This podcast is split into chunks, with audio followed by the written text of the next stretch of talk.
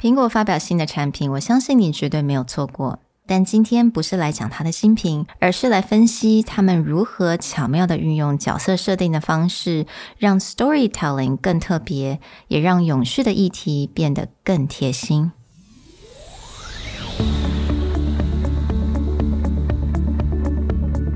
Hello，欢迎来到 Executive Plus 主管与沟通力的 Podcast。I'm Sherry, an educator, certified coach, and style enthusiast. 我相信专业有效的沟通是语言跟逻辑的完美结合。And I'm Nick, a startup consultant, corporate trainer, and late night gaming junkie. I believe great communication requires the right mindset and solid frameworks. 我们希望带给大家职场英语的技能、跨文化沟通技巧与其他能帮助您成为出色领导者的工具。Join us each week as we share our experience, research, and methodologies to take your communication and language skills from good to great.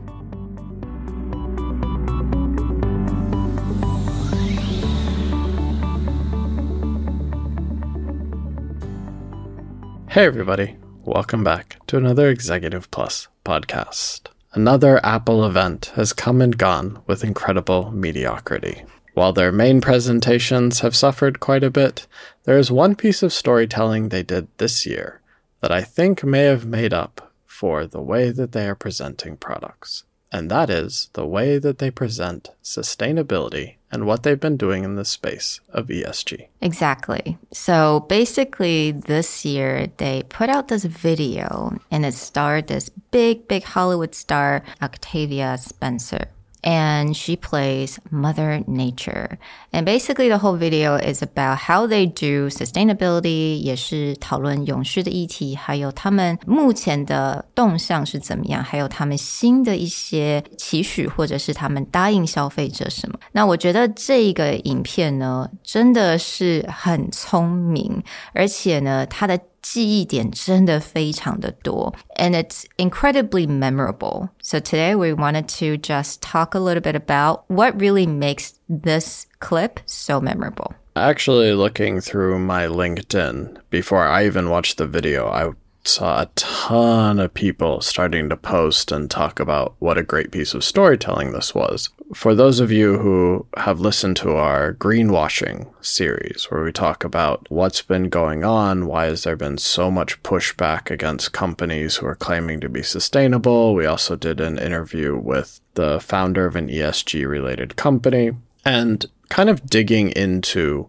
where's the gap between what companies say and what they're actually doing. And I think what Apple has found is a way to really highlight what it's doing, but without boring you with either a 40 page ESG report or by just like quoting a bunch of things that most people would be like, yeah, yeah, yeah, okay, you're good for the environment, blah, blah, blah, blah, whatever. 嗯，所以刚刚 Nick 有提到一个很重要的一个点，就是大家已经对于这个 sustainability 还有这些大的公司他们的 promise 已经有一点好像不太相信他们了，right？Greenwashing，还有很多人抗议，and they we just have so much disbelief of this thing. And I think Apple definitely knew that, and they assumed that their consumers are incredibly smart and they care about the planet. So they basically really address that distrust in this video.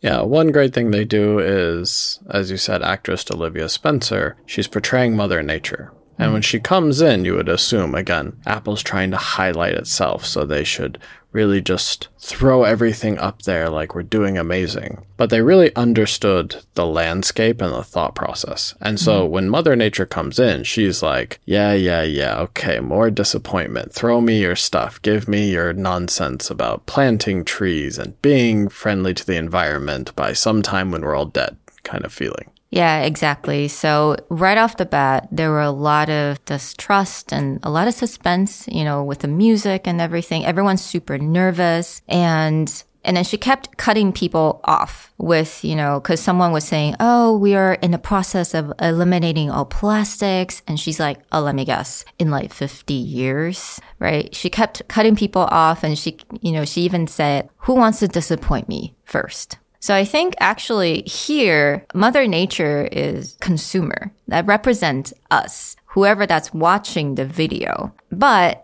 And then they use these facts and numbers to prove that they are doing something and actually it's substantial to the planet. So as you actually kind of get into the video, you notice like the interaction, the back and forth. People are trying to use numbers and then Mother Nature is pushing back. But one thing that Apple does really well here is again, they don't rely on just spouting off a bunch of facts and then letting people pick out what they think is good or hoping that they heard it. They would often use Mother Nature as almost a sounding board or a mm. mirror in a way where you would repeat the same thing over and over again. Mm. So, one thing that stands out to me is where they're like, oh, we've planted a lot of trees. And then Mother Nature would be like, oh, great, you planted trees where? I'm sure that's great. And then that woman corrects herself, it's like, no, we're planting forests. Mm. And then starts talking about not just in general, like a lot of people would get into here's how many trees that we've done. Yeah. But they actually start laying out. It's like we're doing it here, we're doing it here, we're doing it here, and here's why. Mm. And so it becomes much more impactful than if can a lot of websites will be like, you buy our product, we'll plant a tree kind of thing. Yeah, I was gonna say，我们消费者应该都非常清楚的，厂商买什么样子的商品，然后厂商或者是这个，you know 品牌，他就会说，哦，你买一个这个东西，我们就会种一棵树。But we never know exactly where the trees are. Have they actually done it? And we hear it so much that we just don't really believe them anymore. We just kind of see it as a gimmick. But yeah, like you said they give specific examples. They're like, we restore mangroves in Colombia, restored grassland in Kenya. So they have very specific proof that they actually did it and they have been doing that. Yeah, or they use this technique a few times where, for example, they're talking about, oh, okay, all of our stores use clean energy, all of our buildings. And she's like, really? This building uses clean energy? And again, they repeat, like, this building, all of our stores, all of our distribution centers. Like they named off a bunch of different building sets. So it's not just like, oh, yeah, we have one store in California that happens to be clean energy. So we're going to claim that our stores. No, they're just like here, here, here, here. Mm. Another thing that they do is that all the numbers that they provided are very easy to remember. So, for example, obviously, you know, we're operating on 100% clean electricity. And then there's another number that they throw out is that we have 300 suppliers committed to use 100% clean renewable electricity. I'm sure it's not 300 exact, but I think they picked out that number specifically just because it's so easy for us to remember. Right. But they're constantly doing this, and you'll notice that in the use of numbers, they'll often get a number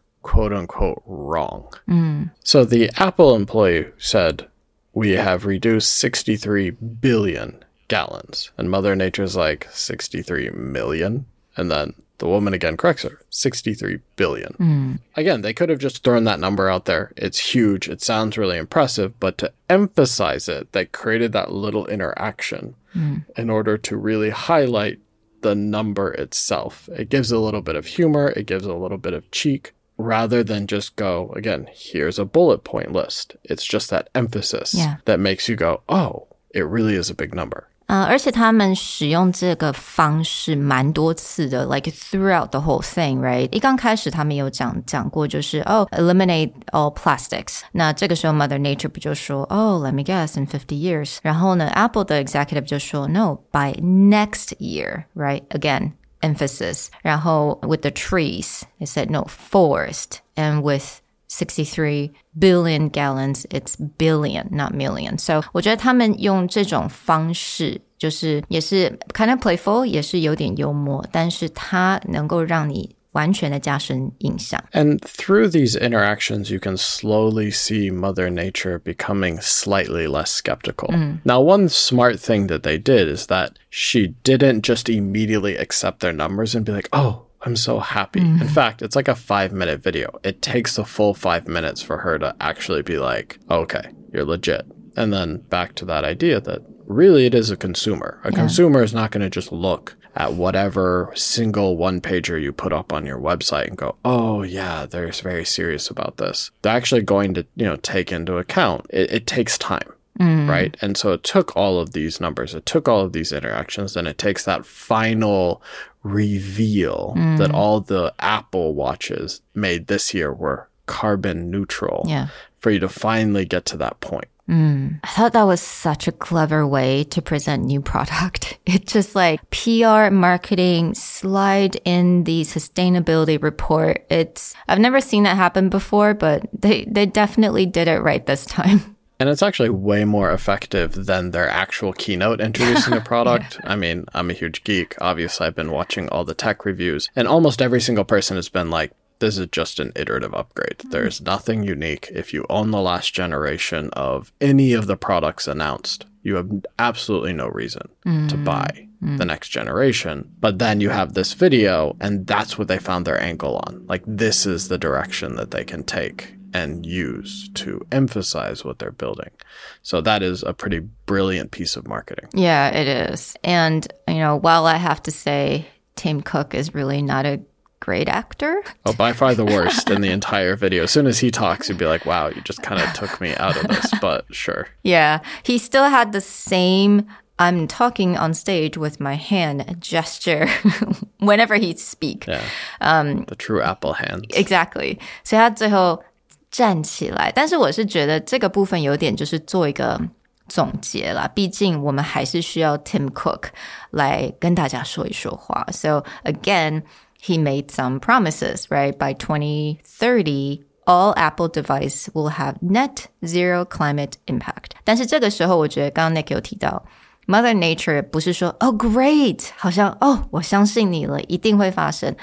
你可以还是感受到 呃、Mother Nature 或者是消费者的一个一点点，就是啊，We'll see，Hopefully we'll see，就是我现在有点相信你，但是我们继续看着吧。 And I think that goes back to is like one thing we talked about in greenwashing with the term net neutral. It's like obviously the better thing to do is just you don't make stuff.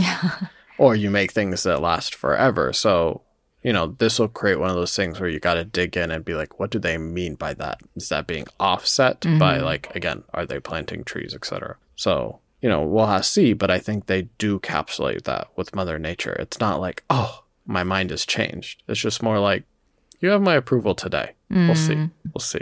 Yeah.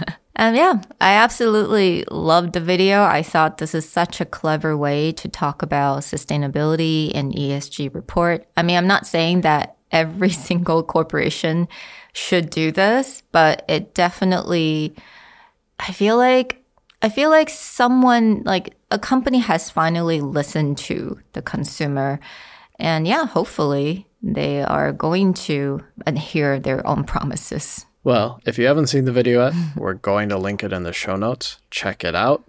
Give us your own take. And we hope that more companies do take this seriously in the way that there is skepticism. It is important the way that they lay it out. And they can take a page.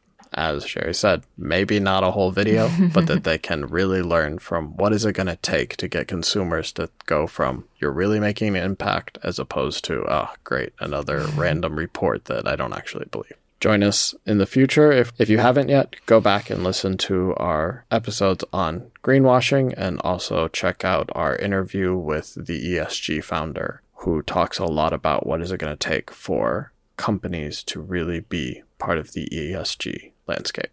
I'll talk to you guys next time. Bye. Bye.